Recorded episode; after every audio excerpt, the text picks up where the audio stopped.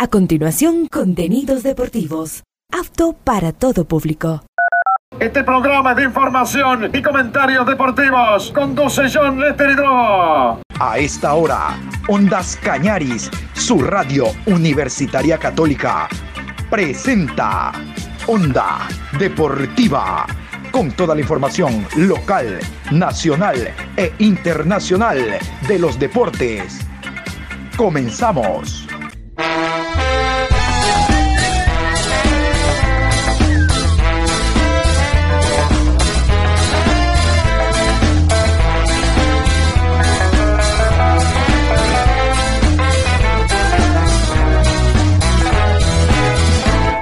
Ahora vamos a bailar para cambiar esta suerte. Si sabemos gambetear para ausentar la muerte. Vamos a bailar para cambiar esta suerte. Si sabemos gambetear para ausentar la muerte. Hola, ¿qué tal? ¿Cómo me les va? Qué gusto saludarlos. Llegamos ya a viernes, viernes 27 de octubre, programa 1305 a lo largo del día. Con el gusto de siempre, aquí estamos para hablar de la Liga Pro, porque esta noche, ya mismo a las 19 horas, se abrirá una nueva fecha, la fecha décimo primera entre Libertad y el cuadro del Gualaceo. Decirles que, como ustedes saben, el partido técnico universitario Liga no se juega mañana sábado, sino el próximo miércoles. Participación de Liga mañana en la final de la Copa Sudamericana. Yo les voy a hablar íntegramente en esta programación de la Liga Pro. Y para ponernos al día, en esta semana ha habido muchas novedades, muchas noticias, los Panamericanos Chile 2023, el tema institucional, elecciones en el Barcelona también el lanzamiento del álbum eh, de Liga Pro. Interesante, ¿no? Todo a través de la virtualidad. Bueno, vamos a iniciar nosotros con la Liga Pro 2023.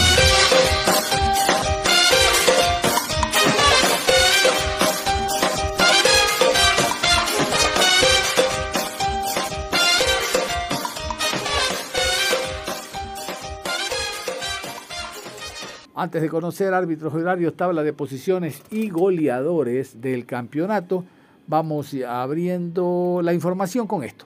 Vamos a contarles a ustedes los mejores jugadores en cada una de sus posiciones cerrada la, décima fecha.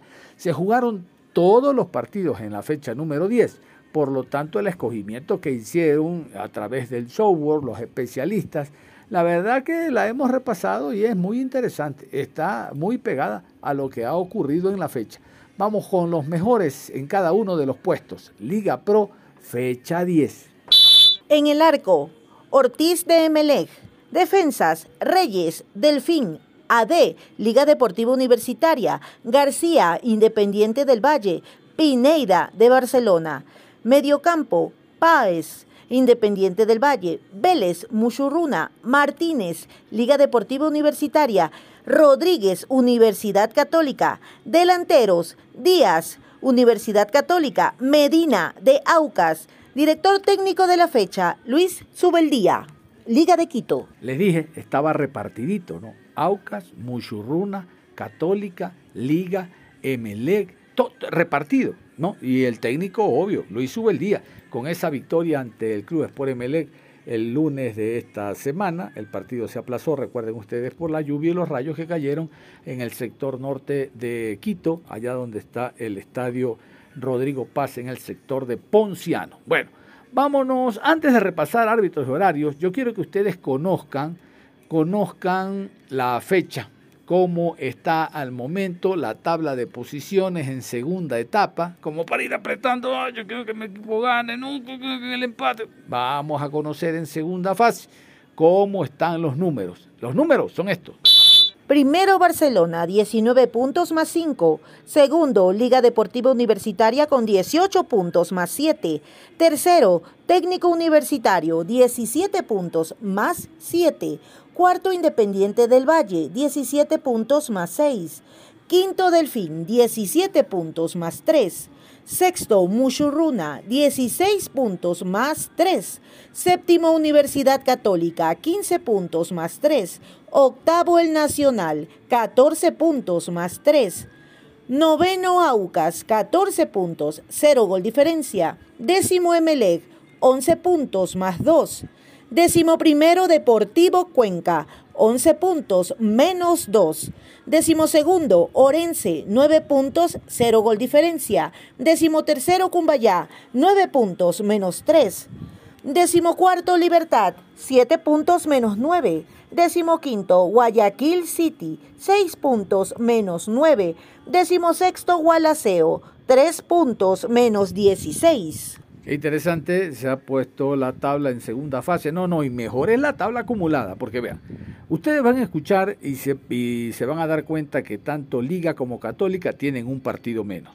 Pero después de este fin de semana, Liga eh, Católica tendrá un partido menos, Ore, eh, Técnico tendrá un partido menos y Liga de Quito tendrá dos partidos menos. Dos partidos menos.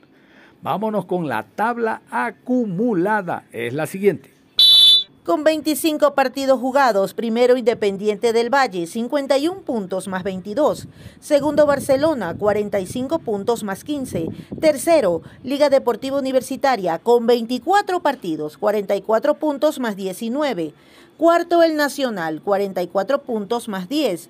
Quinto Delfín, 41 puntos menos 2. Sexto Universidad Católica, con 24 partidos jugados, 39 puntos, 0 gol diferencia. Séptimo Aucas, 38 puntos menos 2. Octavo técnico universitario, 35 puntos más 13. Noveno Deportivo Cuenca, 32 puntos más 1. Décimo Orense, 30 puntos menos 4. Décimo primero Muchurruna, 29 puntos menos 8. Décimo segundo Cumbayá, 26 puntos menos 6. Décimo tercero Emelec, 25 puntos, 0 gol diferencia. Décimo cuarto Gualaceo, 21 puntos menos 22. Décimo quinto Libertad, 20 puntos menos 15. Décimo sexto Guayaquil City, 18 puntos menos 21. Muy bien, ahora vámonos con, vámonos con los goleadores. Antes de ir con los árbitros y horarios de esta nueva fecha, vámonos con los goleadores. Al momento, los goleadores, dice en Italia, los capocannonieri. Vámonos con los rompe rompe redes. Aquí están los goleadores del campeonato Liga Pro. Compitiendo por el premio Hermen Pantera Benítez. Primero Miguel Parrales, 15 goles, Guayaquil City. Le sigue Giancarlos Blanco, 13 goles, técnico universitario. De Aucas, John Cifuente con 11 goles. Independiente del Valle, Michael Hoyos, 11 goles. Liga Deportiva Universitaria, Alexander Alvarado, 10 goles y Damián Díaz de Barcelona con 10 goles. Miren qué bonito, ¿no? El premio al goleador es Hermen Pantera Benítez, el papá del Chucho Benítez. Y el premio al mejor arquero se llama Carlos Luis Morales, que en paz descanse. El homenaje que se le hizo a ese gran portero, como le decía don Jacinto Landazuri, un gran relator deportivo. El arquero arquero. ustedes saben lo que eso significa, ¿no? El arquero arquero, Carlos Luis Morales. Ahora sí, acomódese porque nos vamos de largo. Árbitros y horarios para la fecha que comienza el día de hoy y finaliza el próximo lunes, fecha 11 Liga Pro 2023. Viernes 27 de octubre, 19 horas en la ciudad de Loja, Estadio Reina del Cisne, Libertad, Fútbol Club versus Gualaceo, Sporting Club. Árbitro central, Jaime Sánchez. Línea 1, Luis García. Línea 2, Flavio Nal. Cuarto árbitro, Gorky Araujo. Asesor de árbitros, Juan Corozo. En el bar, Carlos Orbe. Asistente de bar, Anthony Díaz. Encargado de la calidad, Manuel Yepes. Sábado 28 de octubre, 13 horas, Ciudad de Quito, Estadio Banco Guayaquil. Club Independiente del Valle recibe al Club Deportivo Cuenca. Juez central Guillermo Guerrero. Asistente 1 Juan Aguiar. Asistente 2 David Valladares. Cuarto árbitro Jordan Montesé. Asesor de árbitros Carlos Vera. En el bar, Alex Cajas. Asistente de bar, Mario Romero. Encargado de la calidad, Samuel Aro. A las 18 horas del día sábado, en la ciudad de Guayaquil, Estadio George Capwell, Club Sport Emelec se enfrenta al Club Universidad Católica. Juez central, Gerson Zambrano. Línea 1, Adrián Lescano. Línea 2, Guido Cajamarca. Cuarto árbitro, Eric Ruiz. Asesor de árbitros, José Carpio. En el bar, Franklin Congo. A bar, Mónica Amboya. Encargado de la calidad, Ramón Romero. Domingo 29 de octubre, 13 horas, en la ciudad de Manta, Estadio Hokai. Delfín Sporting Club recibe a Cumbayá Fútbol Club. Juez central, Robert Cabrera. Asistente 1, Edwin Bravo. Asistente 2, Paul Palacios. Cuarto árbitro, Patricio Parra. Asesor de árbitros, Félix Badaraco.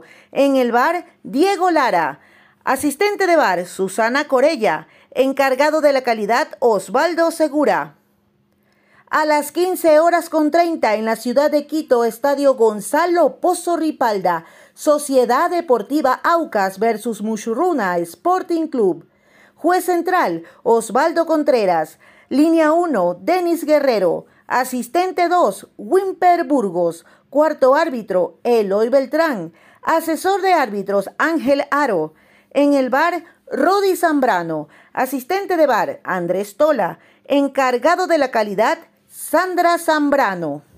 A las 18 horas en la ciudad de Machala, Estadio 9 de Mayo, Orense Sporting Club versus Barcelona Sporting Club. Juez central, Carlos Orbe. Asistente 1, Mauricio Lozada. Asistente 2, Alexis Acosta. Cuarto árbitro, René Marín. Asesor de árbitros, Lorenzo Ortiz. En el bar, Kevin Pazmiño. Asistente de bar, Cristian Lescano. Encargado de la calidad, Carlos Buitrón. Lunes 30 de octubre, 19 horas en la ciudad de Quito, Estadio Olímpico Atahualpa. Club Deportivo El Nacional recibe a Guayaquil City Fútbol Club. Juez central, Augusto Aragón. Asistente 1, Andrés Tola. Asistente 2, Ricardo Baren. Cuarto árbitro, Clever Aroca. Asesor de árbitros, José Alvarado. En el bar, Roberto Sánchez. Asistente de bar, Juan Aguiar. Encargado de la calidad, José Luis Espinel. Muy bien, y después de los árbitros y todo el tema de la Liga Pro, el cual lo vamos a retomar en la segunda parte de la programación, vamos nosotros con el segmento internacional. En Onda Deportiva llegó el momento de un repaso del deporte internacional. Así es, vámonos de lleno al tema de los Panamericanos Chile 2023 porque es bastante fructífera la actuación, la actividad que están cumpliendo los deportistas ecuatorianos. Han sido muchos años sembrando esfuerzo y sacrificio y estamos en cosecha, estamos recogiendo todo lo que los deportistas, eh, por lo cual se han dedicado durante muchos meses y años.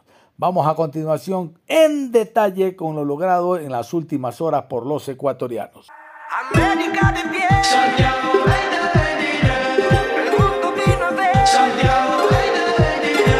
Este es el medallero de los Juegos Panamericanos 2023 que se juegan en Santiago.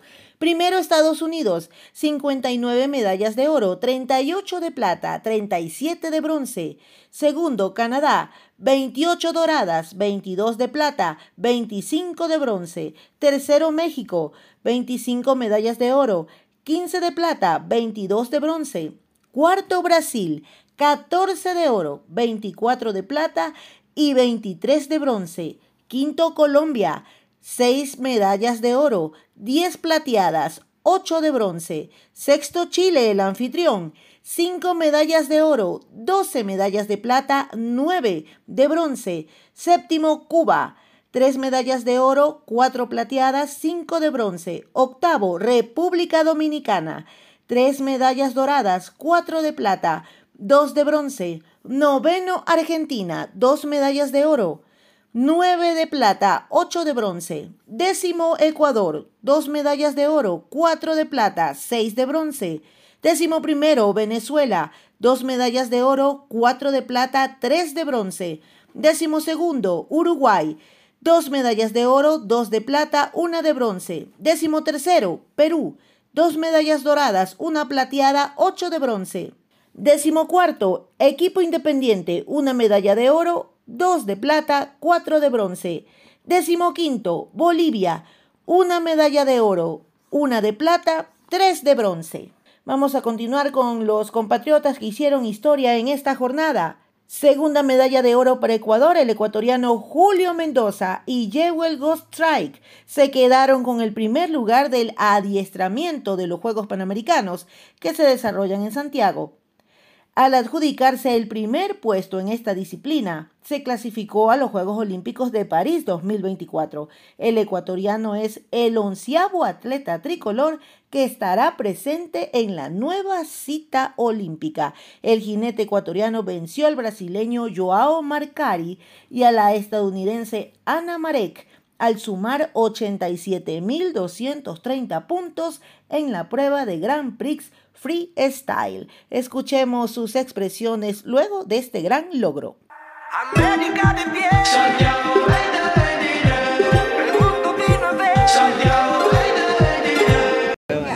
Julio, hablemos primero de la prueba. ¿Cuáles fueron las claves para sacar el primer puesto? Bueno, las claves para sacar un buen puesto fue mantener al caballo súper tranquilo, súper tranquilo, súper eh, eh, que él se relaje, okay, eh, porque es un caballo que, que, se pone muy, muy, muy caliente en la pista muchas veces, pero mi meta hoy día fue tratar de relajarlo, de tranquilizarlo y que todos los puntajes eh, sean, eh, los ejercicios sean correctos para que los jueces nos puedan dar unos buenos puntajes. Lograste dos éxitos en uno, primero la clasificación a París y luego la medalla de oro. ¿Cuáles fueron tus emociones? Es muy grande, es muy grande emociones porque dejo el, el nombre de mi país muy en alto, ¿ok? Eh, y sacar el cupo olímpico aquí en, en, en, Chile es algo hermoso, ¿ok? Con un caballo que, con un caballo que me ha dado mucho, ¿ok? Eh, muy agradecido por el logro y gracias a la federación, al comité olímpico, a, a, todo Ecuador por apoyarme y estar atrás mío. Eh, ¿Tienes una dedicatoria especial para estos logros? Bueno, la dedicatoria especial creo que se la dedico a mi esposa. Okay. Porque con ella, con ella yo creo que no sería el hombre que soy. ¿Qué se viene ahora en adelante para Julio? Bueno, eh, ahora tenemos preparatorias, tengo, eh, no compito el caballo hasta enero, ok, tengo una prueba en enero, de ahí tengo otra prueba en, uh, en eh, creo que es en marzo, y a finales de abril, abril entre medio de abril y mayo, eh, volamos a Europa. Ok, tres meses de concentración en Europa antes de los Juegos Olímpicos. Eh. María José Palacio se clasificó a sus segundos Juegos Olímpicos consecutivos. La boxeadora tricolor avanzó a semifinales de los Panamericanos y obtuvo su boleto a París 2024. En la división de los 60 kilogramos, la carchense se enfrentó a la argentina Victoria Zaputo y la venció por decisión unánime serán los segundos Juegos Olímpicos para Palacios. En Tokio 2021, la ecuatoriana quedó fuera en la primera ronda.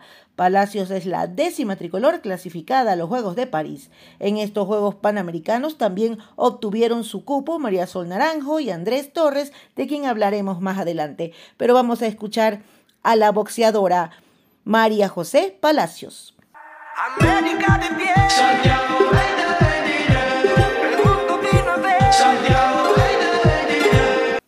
Me vino a la cabeza fue algo que yo no me lo esperaba.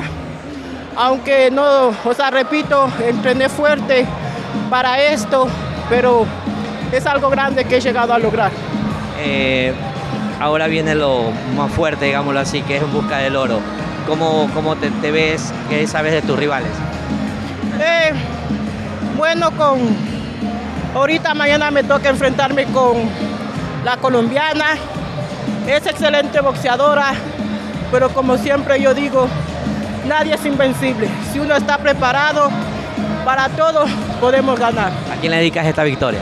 Esta victoria le dedico a mi hermana, a mi gemela, ya que ella siempre confía en mí y especialmente a mi madre y a mi padre. Eh, por último, ¿dónde crees que se radicó el triunfo hoy? Los puntos, los puntos claves para ganar. Eh, fue en el primer asalto, como mi entrenador me dijo, salgamos a ganar el primer asalto, que ahí ya los dos últimos asaltos le vamos midiendo. Éxito, María. Gracias. La dupla ecuatoriana llegó segunda a la meta luego de la prueba de láser ron, la última del pentatlón moderno. Es la segunda medalla para Ecuador en esta disciplina luego de la conseguida por Andrés Torres en la modalidad masculina individual. Además, tanto Torres como María Sol Naranjo habían obtenido la clasificación a los Juegos Olímpicos de París 2024. Hasta el momento nuestro país acumula 12 medallas en Santiago, 2 de oro, 4 de plata y 6 de bronce. Vamos a escuchar a los campeones en este pentatlón moderno, María Sol Naranjo y Andrés Torres. América de.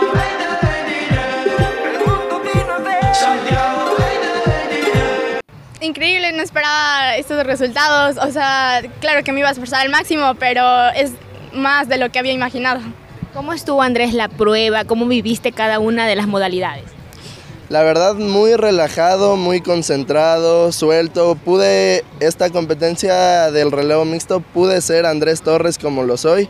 Sin embargo, en la individual sí me sentí muy cohibido, muy nervioso y estoy feliz porque ya solté los nervios después del individual.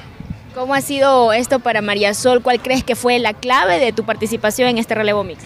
En el relevo, ah, Andrés, mi pareja, por lo que me incentivó mucho, porque nunca perdía la concentración y yo había empezado medio mal en la esgrima, entonces para el resto de las disciplinas siempre estuvo apoyando. ¿Para quién dedican esta medalla? Para todo el Ecuador, la verdad, porque siempre han estado apoyándonos y son los que nos ponen aquí cada día. Y igualmente a mi familia en especial, a mis amigos, compañeros, entrenadores, al colegio, a Lisona Valquito y a todos en general. Bueno, ¿y ahora qué prueba más se viene para ustedes? A mí me queda la prueba de relevos en masculino, entonces compito con el hermano de María Sol y vamos a ver si también buscamos una medalla. Tamara Salazar, medallista de plata de los Juegos Olímpicos de Tokio 2020 y principal candidata de la prueba de los 81 kilómetros en Chile, renunció a la competencia tras lesionarse en el calentamiento previo de la prueba, del que luego tuvo que ser retirada en camilla por el fuerte dolor que presentó.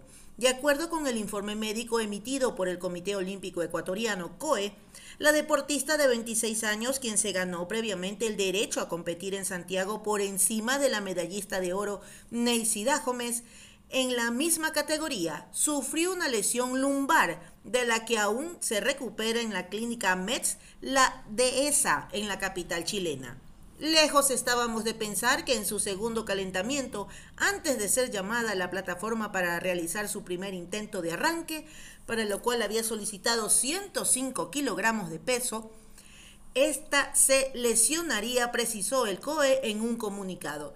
Pero la situación ha mejorado. Tenemos las declaraciones de Tamara Salazar, optimista de su pronta recuperación. América de.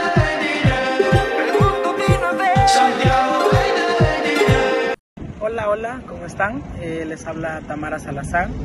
Eh, bueno, les quiero contar que después del momento que se vivió anoche en mi competencia acá en los Juegos Panamericanos de Santiago 2023, eh, estoy bien, gracias a Dios. Hoy en día el departamento médico del Comité Olímpico me acompañó hoy donde un médico especialista en columna y pues bueno, nada, ya tengo mi resultado final eh, de, mi lesión que tengo en, en mi columna y espero recuperarme pronto y volver con más fuerzas.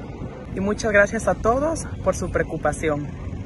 Y después de la información de los Panamericanos Chile 2023 nos vamos a ir a la pausa, pero usted esté muy atento, se viene todo lo que debe de saber de la final única de Copa Suramericana el informe y la previa del Liga ante el equipo de Fortaleza. Tendremos invitados, jornalistas, periodistas brasileños hablándonos del encuentro de mañana, 15 horas con 30. El país se paraliza porque todos somos Liga. La pausa y regresamos. Onda Deportiva. Regresamos con Onda Deportiva. En este tramo de la programación vamos a dedicarnos al encuentro que se va a jugar mañana a las 15 horas entre Liga Deportiva Universitaria y Fortaleza, final única de Copa Suramericana. Vamos a iniciar con el cuadro ecuatoriano, Liga Deportiva Universitaria de Quito y cómo llega a este encuentro. Fortaleza versus Liga Deportiva Universitaria de Quito determinará al campeón de esta nueva edición de la Copa Sudamericana. El primer enfrentamiento de la historia entre estas dos escuadras se llevará a cabo el próximo sábado en el estadio Domingo Burgueño Miguel, ubicado en Punta del Este. Liga de Quito arriba a Punta del Este tras eliminar a uno de los aspirantes al título como lo era Defensa y Justicia. Y vaya de qué manera, lo goleó 3 a 0 en el estadio Rodrigo Paz Delgado con festejos de Paulo Guerrero y Lucas Piovi, para luego hacer tablas en cero en el estadio Ciudad de Lanús. Además, previamente había hecho los deberes frente a Sao Paulo, otro de los máximos candidatos que contaba en sus filas con nombres de la talla de James Rodríguez y Lucas Moura. Los dirigidos por Luis Ubeldía se ubican segundos en la Liga Ecuatoriana con 18 unidades, una menos que el líder Barcelona, pero con un cotejo menos disputado. En su más reciente compromiso liguero superaron a Emelec por la mínima diferencia para cortar una racha de más de 180 minutos sin mover las redes adversarias. En el camino los albos no suelen desplegar su mejor versión. Llevan cuatro retos sin ganar jugando a domicilio, algo que no logran desde el 27 de agosto contra Gualaceo. La ofensiva ha mermado su rendimiento fuera de Quito, y esto será algo a trabajar ya que en dichos encuentros no convirtió ninguna anotación. La posible alineación de Liga Deportiva Universitaria de Quito, el técnico Subeldía y los 11 de la gran final. Alexander Domínguez, José Quintero, Ricardo Ade, Facundo Rodríguez, Leonel Quiñones, Mauricio Martínez, Ezequiel Piovi, Renato Ibarra, Sebastián González, Johan Julio y Paolo Guerrero.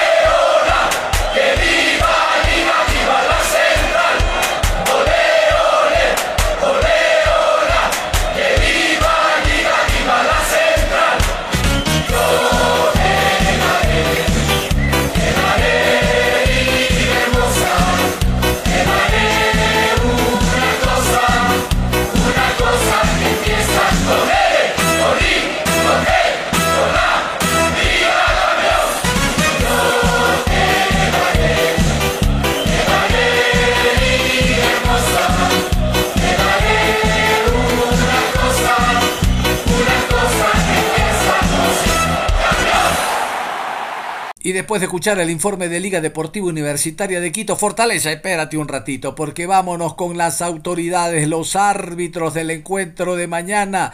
Aquí están la cuarteta arbitral, VAR y las autoridades designadas por Conmebol. Final, Copa Sudamericana. Árbitro central, Jesús Valenzuela. Asistente 1, Jorge Urrego. Asistente 2, Tulio Moreno. Cuarto árbitro, Ángel Artiaga. Quinto árbitro, Carlos López, venezolanos. En el bar, Jorge Baliño. Asistente de bar 1, Héctor Paleta. Asistente de bar 2, Ezequiel Braulowski. Asistente de bar 3, Silvio Truco, argentinos.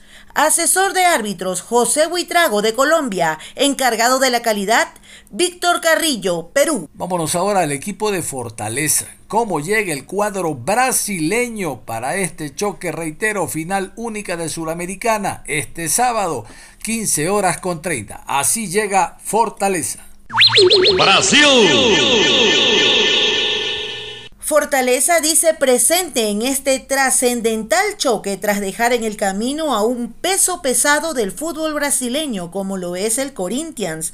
Luego de igualar a uno en condición de visitante, hizo los deberes frente a su afición venciendo 2 a 0 con anotaciones de Yago Pikachu y Guillermo para lograr el tan ansiado pase a esta final. En la fase regular de la Copa Sudamericana, el tricolor hizo gala de su ofensiva, la segunda mejor con 17 goles, solo por detrás de la de Bragantino con 21. Claro que sus delanteros siguieron a racha al anotar al menos un tanto en sus restantes seis presentaciones de eliminación directa frente a rivales de suma envergadura como Libertad y América Mineiro. Dejar un poco de lado el torneo doméstico dio sus frutos para los oriundos de Ceará.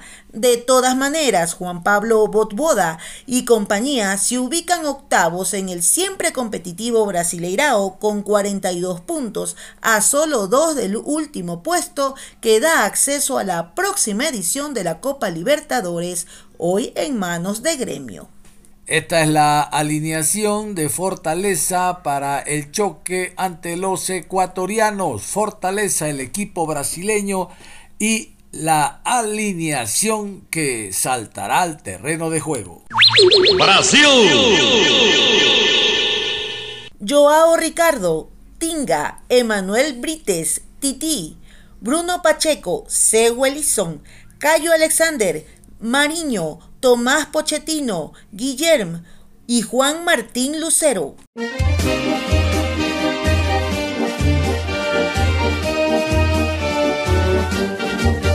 Fortaleza, clube de glória e tradição. Fortaleza, quantas vezes campeão. Fortaleza, querido idolatrado está sempre guardado dentro do meu coração. Altivo, tua vida sempre foi um marco. Tua glória é lutar e vencer também. Salve o tricolor de aço no campo. Provaste mesmo que não tens rival. Tua toma valente é sensacional. Salve o tricolor de aço, soberbo. Tua fibra representa o norte, combativo, aguerrido, vibrante, forte. Sem demonstrar cansaço, receba o sincero abraço da torcida tão leal. Meu tricolor de aço.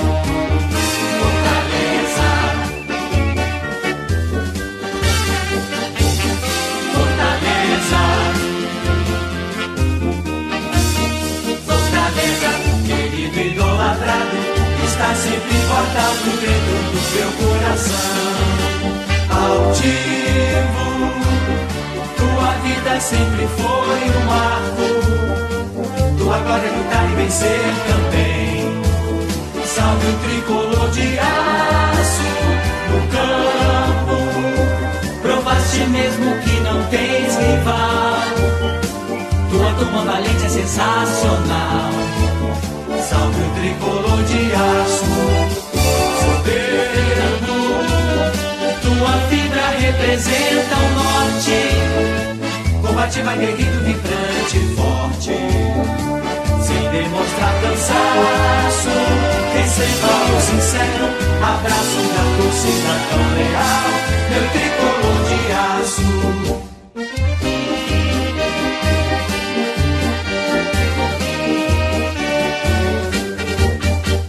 Vamos a hacer contacto con la República de Brasil, concretamente con Paulo Martins, periodista brasileño, que nos va a comentar sobre lo que significa este partido, el análisis que hace el jornalista en torno al encuentro Fortaleza Liga de Quito. Brasil.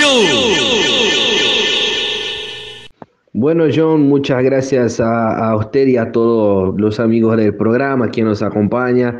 Muchas gracias por la invitación, por tenerme en cuenta una vez más.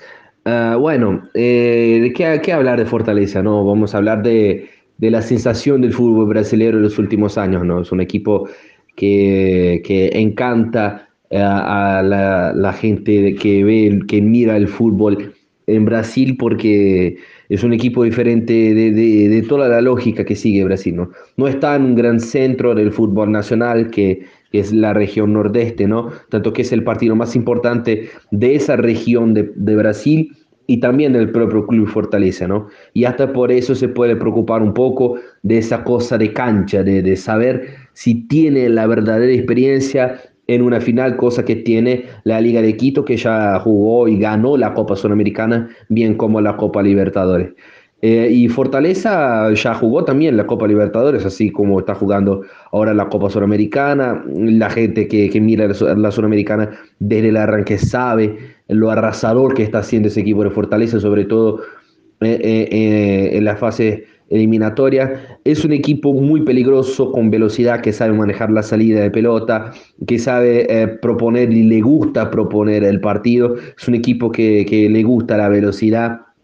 Y yo creo que a la Liga de Quito es necesario esperar a ver uh, cuál va a ser la, la, la conducta, el primer acto de la Liga de Quito para así Saber responder, ¿no? Porque saber responder de toda forma de Quito sabrá, pero la diferencia es saber cómo la mente eh, detrás de todo eso va a armar el partido, ¿no? Que es el entrenador de, de, Fortaleza que ya está tres años, el argentino Juan Pablo Guayboda, que era entrenador del Talleres de Córdoba, de Argentina, antes de llegar al Fortaleza, pero tiene que esperar a ver lo, lo, lo, que sucede con él, ¿no? Lo que sucede con, con eh, la cuestión de la formación, lo que va a pretender, eh, eh, lo que va a poner en la cancha pa, para el, la parte inicial del partido. Sobre todo, claro, yo creo que si Fortaleza juega de una forma tranquila, que creo que no va a pasar por ser una final y por ser, como ya he dicho,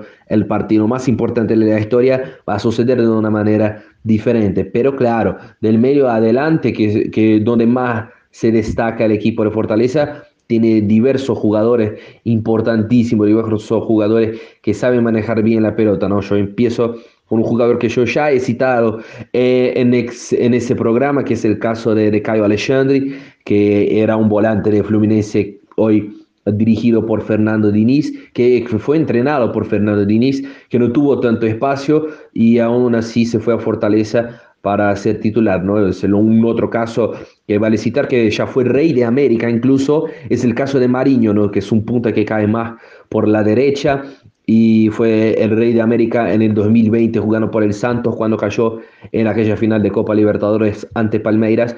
Así que ese jugador también es peligroso de un lado, de, de la derecha, como ya le he hablado, de la izquierda juega Guillerme, que era un jugador también campeón de América en el 2017 con el gremio de Renato Portaluppi y, y de Porto Alegre, la ciudad de Porto Alegre con el de T Portaluppi y también otros jugadores, ¿no? Y vale resaltar por, por lo menos para esa temporada eh, eh, el delantero, ¿no? El centroavante, el camisa 9 que Juan Martín Lucero, ¿no? Es un jugador extraordinario, creo que llegó de Independiente de, de Avellaneda, pero de todas formas fue una pedida de, de Voivoda para ponerse en, ese equipo y así hacer los goles ¿no? que necesitaba el equipo de, de Fortaleza durante toda la competición. Vale eh, resaltar el trabajo de los laterales, Tinga en el lado izquierdo es un jugador un poco más defensivo y un lateral que puede ser titular en la banda derecha, que es Iago Pikachu. Hizo gol ante Corinthians en las semifinales y puede llegar a ser peligroso otra vez. Es un jugador que la gente sabe la, cualidad, la calidad que tiene apoyando eh, el juego del lado derecho, debe ser a veces un factor sorpresa, es un lateral que a veces acostumbra pisar el área adversario o sea, es un, jugador eh, que también tiene que tener en cuenta el equipo de, de, Liga de Quito, que claramente va a saber proponer el partido. Y caso venga con un poco más de peso, también le va a parar con una defensa que es complicada de pasar, ¿no? que es una defensa muy buena que tiene a Titi y a Brites como centrales, son dos jugadores interesantes en ese equipo, o a veces pueden jugar con Igor Benevenuto, que era central de Botafogo, que hoy es líder del campeonato brasileño. Ah, el equipo de Fortaleza uh, tiene ese plus a más, o sea, cuando juega con línea de tres atrás, juega con Titi, con Brites y con Igor Benevenuto pero a veces puede movimentar bien. Es un equipo con un plantel interesante adentro de todo aquel que quiere el entrenador Juan Pablo Voivoda y llega a ser un equipo fundamental. No vale resaltar que ese equipo ya está a una semana descansando porque tuvo el último partido del final de semana en el campeonato brasileño y ante cuando cayó con algunos suplentes contra el Bahía por 2 a 0, eh, el Bahía que está entrenado por Rogerio Seni, el mítico arquero de Sao Paulo, y se recupera en el campeonato nacional. Por otro lado, Fortaleza solamente piensa en esa final del sábado en Uruguay. Pero, eh, y jugaría, la verdad, el Fortaleza un partido eh, en el martes, ¿no? Que abriría la jornada 29 del campeonato brasileño. Pero lo que sucedió, el sábado el Botafogo jugó, eh, era un partido, el martes era contra Botafogo. Pero mira lo que pasó.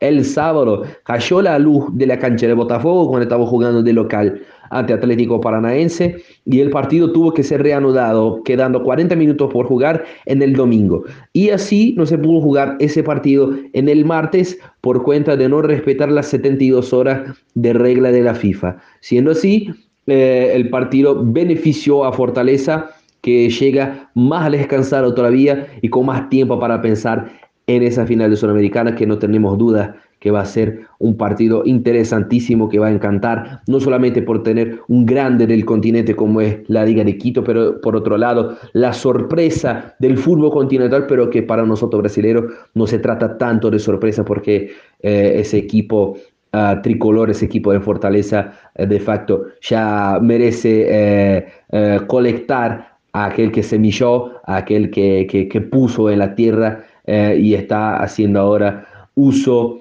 Ah, de, todo un proyecto, de todo un trabajo diferenciado que hace ese equipo de Fortaleza, que ya hablamos en una otra vuelta acá en el programa. Un buen programa para todos, un buen debate ahí en el Sumergidos en el Fútbol. Y bueno, vamos a ver qué, qué sucede, ¿no? ¿Qué pasa con ese partido el sábado? Yo no sé si voy a tirar un marcador. Creo que va a ser un partido abierto, es una cosa diferente de facto de todo lo que vimos eh, en la historia de la Copa Sudamericana. Un gran abrazo a todos y siempre necesitando acá en Brasil tienen a un amigo. Un gran abrazo. Vámonos con otra opinión. Víctor Cuelo, jornalista brasileño también, periodista que tiene como fuente el conjunto de Fortaleza, nos va a hablar de las debilidades, los puntos altos del el cuadro de Brasil. Brasil. Vamos a hablar un poquito de Fortaleza, el León, o el tricolor de Aso, como he conocido, un equipo del Nordeste hace tiempo. Nunca tuvimos un equipo del Nordeste, de esta región de Brasil, neta final de Sudamericana. Es, un, es una, gran, una gran hazaña de este equipo de Voivoda. Y al principio el equipo va con todos los titulares. ¿eh? La, la, deuda que tenía, el problema que tenía sería Gallardo, Gallardo y Caleve, pero los dos sintieron algunos dolores, pero no son titulares. Pero cree que se puede estar y estarían disponibles para Voivoda en un partido en Uruguay. Para mí los mejores jugadores son Tinga, ¿eh? un lateral que defiende bien y tiene buena salida. Bruno Pacheco, que fue de menos a más, muy seguro, equilibrado. El gran Caio Alexandre, eh, un gran maestro de este equipo, un volante de salida, juega como un 8 y con gran regularidad también tenemos a Tomás Pochettino, sí, buen pase, buen tiro de fuera también, hace una buena temporada el argentino. Adelante Pikachu, ¿eh? que es un jugador más agresivo, ya fue un lateral derecho, hoy juega más como, como un, un- un volante abierto por, la, por las bandas. Mariño puede jugar en su lugar y adelante Guilherme que tiene buena llegada y puede decidir. Los, esos tres tienen buena llegada y puede decidir. Y adelante el Gato Lucero como el delantero de este equipo. ¿no? Un, equipo, un equipo completo, con buen pase, así podríamos tratar las mejores, eh, lo que tiene de bueno el Fortaleza, el trato del balón, es un- y puede ser un equipo vertical, a veces le puede dar el balón al adversario y se adapta muy bien a este estilo. Entonces es un equipo bien eclético, su problema está en las finalizaciones, pierde, mucho, pierde muchos goles. Y, y- y a veces se pierde emocionalmente cuando no consigue el resultado, se pone un poco inseguro, un poco perdido en la cancha, pero es un equipo muy organizado. ¿no? Para mí, Liga es complicado. Si juega como enfrentó a São Paulo el primer tiempo y Defensa y Justicia en su casa, esos dos partidos en su casa, ahí sí para mí Liga podría ser el equipo más complicado hasta aquí. ¿eh? Pero tiene que jugar como, como jugó frente a São Paulo y Defensa, ahí sí. Yo veo aquí en Brasil, lo ven Liga de Quito, un equipo muy copero, né, que de, de buena llegada, que es muy fuerte en Quito, en su casa, né, pero siente que es inferior a Fortaleza y los jugadores, en la parte de jugadores técnica y la parte táctica también. Entonces acá en Brasil lo ponen a Fortaleza como favorito, pero hay que respetar mucho la polera que tiene Liga de Quito. Los mejores son Mauricio Martínez, tiene buen control de la media cancha. Los centrales, Ricardo D y Facundo Rodríguez, muy buenos. El Chorro Quintero tiene buena llegada del ataque. Y veo Johan Julio, Alvarado y Paulo Guerrero, los jugadores que pueden desequilibrar en este equipo de Liga de Quito. Hay que tomar mucho cuidado. Johan Julio, Alvarado, si está en un buen día, igual Paolo, también tenemos mucho cuidado al equipo de Fortaleza. Y para mí el más grande de, de- Ecuador lo veo siempre Barcelona, Melec y Liga. Y ahora últimamente Independiente, que tiene una organización, un equipo muy equilibrado. ¿eh? Pero en títulos internacionales no hay como contestar a Liga de Quito, que tiene una Sudamericana Libertadores, el rey de copas. Pikachu o Johan Julio, yo me quedo con Johan Julio. Pikachu tiene, es muy, eh, muy ofensivo, pero Johan Julio está viviendo una gran fase. Y así, lo veo Fortaleza un, equipo más equilibrado. ¿eh? Lo veo más equilibrado. Eh, Lo veo Fortaleza favorito para mí. Para mí, entre los seis mejores equipos de Brasil hoy, ¿eh? en este final de 2023, de los seis mejores. ¿eh? Y si fuera entrenador de liga, ¿cómo jugaría frente a Fortaleza? Yo jugaría con las líneas bajas, hacer una, máximo hacer una presión en las líneas medias, ¿eh? atacaría más los espacios que Fortaleza podría dejar durante el partido y con el equipo bien compacto y sacar un poco de la velocidad que ten- tiene este equipo de Fortaleza. ¿eh? Dejar el balón más con el Fortaleza y que se equivoquen. Ahí sí, sería una táctica. La Liga de Quito, si fueran dos partidos, Liga podría superar en lo táctico a la Fortaleza. ¿eh? Para mí, jugando muy, juega muy fuerte en su casa. Pero comenzó un partido nomás. A veces Liga le puede hacer fuerza, puede ser un, embate mejor frente a Fortaleza. Eh, para mí gana Fortaleza. Es un equipo bien comandado por Voivoda. Ya años en este equipo, entonces lo veo un paso adelante con el equipo de Subeldía. Éxitos entonces a Liga Deportiva Universitaria que dejó de ser de Quito, es Liga de Ecuador. Y mañana todos nos pondremos la camiseta blanca por debajo del amarillo, azul y rojo, porque todos vamos a estar atentos y pendientes a que Liga alcance una nueva estrella. Es por eso que es el rey de copas de Ecuador. Nosotros nos vamos, usted no se cambie, continúe en sintonía de Ondas Cañaris. Si sabemos para ahuyentar la muerte.